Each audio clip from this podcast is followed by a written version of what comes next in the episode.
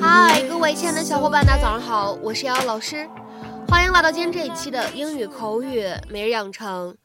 在今天这一期节目当中呢，我们来学习一段非常简短的英文台词。那么它呢，依旧是来自于《绝望的主妇》第二季第二集。那么首先呢，一起来听一下。You walked out on me. You walked out on me. 你离开了我，或者说呢，你抛弃了我。You walked out on me. You walked out on me. 那么在这样的一段非常简短的英文台词当中呢，我们需要注意哪些发音技巧呢？首先呢，我们来看一下整句话当中的第二个单词 walked。这个单词的末尾呢，它本身就存在一个失去爆破的现象，摸尾的两个爆破音呢出现在一起。那么此时呢，前面的那一个呢只做口型，并没有非常饱满清晰的读出来。那么呢，再往后面看，当 walked 和 out 以及 on，那么这样的三个单词当中呢，我们其实可以出现两处连读，而后两个单词呢连读之后，还会形成一个比较典型的闪音 flap t。所以呢，这样的三个单词我们放在一起呢，其实就可以读成 walked out on on，walked out on。Susan, Just give me a moment. I'm asking God to kill me.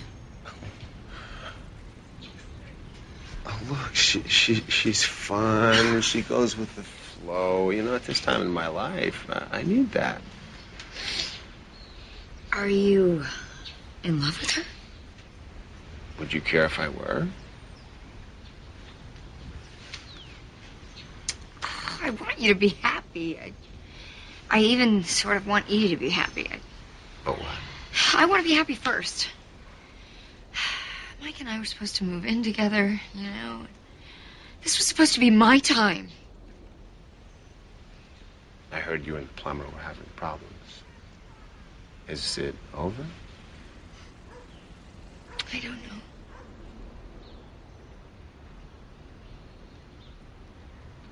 It's really complicated.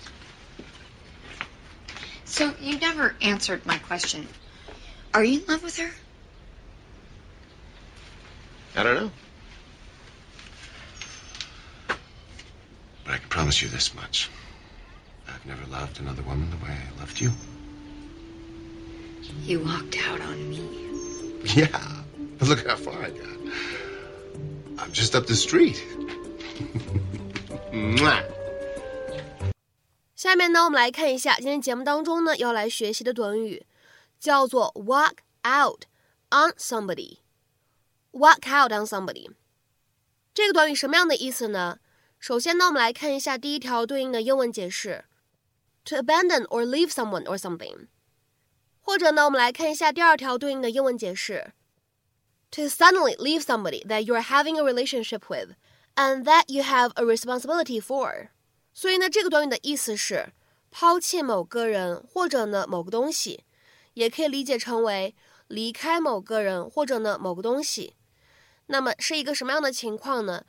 原本呢对这个人或者说对这个东西呢是负有责任的。下面呢我们来看几个例子。第一个，I can't believe you would even consider walking out on your family when they need you the most。我简直不敢相信，在你家人最需要你的时候。你居然考虑过抛下他们不管？I can't believe you would even consider walking out on your family when they need you the most。下面呢，我们来看一下第二个例子。We never finished our conversation. He just walked out on me in the middle of dinner. 我们的对话根本没说完，晚餐吃到一半，他就扔下我走了。We never finished our conversation. He just walked out on me in the middle of dinner. 下面呢，我们再来看一下第三个例子。How could she walk out on her kids？她怎么能抛弃自己的孩子呢？How could she walk out on her kids？下面呢，我们再来看一下这样一句话：Her husband had walked out on her a year before。她丈夫一年以前离开了她。Her husband had walked out on her a year before。下面呢，我们再来看一下这样的两个跟 something 来搭配的例子。 第一个 ，You can't afford to walk out on your job。突然辞职的话，你可承担不起后果。You can't afford to walk out on your job。下面呢，我们再来看一下本期节目当中的最后这个例子。I never walk out on a job half done。我做工作从来不会半途而废，或者说呢，我做工作从来不会半路撂挑子。I never walk out on a job half done。 那么在今天节目的末尾呢，请各位同学尝试翻译下面这样一个句子，并留言在文章的留言区。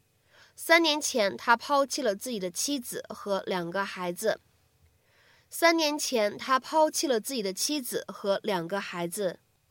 那么这样一段话，你会如何去使用我们刚刚学习过的短语去造句呢？期待各位同学的踊跃发言。我们本期节目的分享呢，就先暂时告一段落了。See you。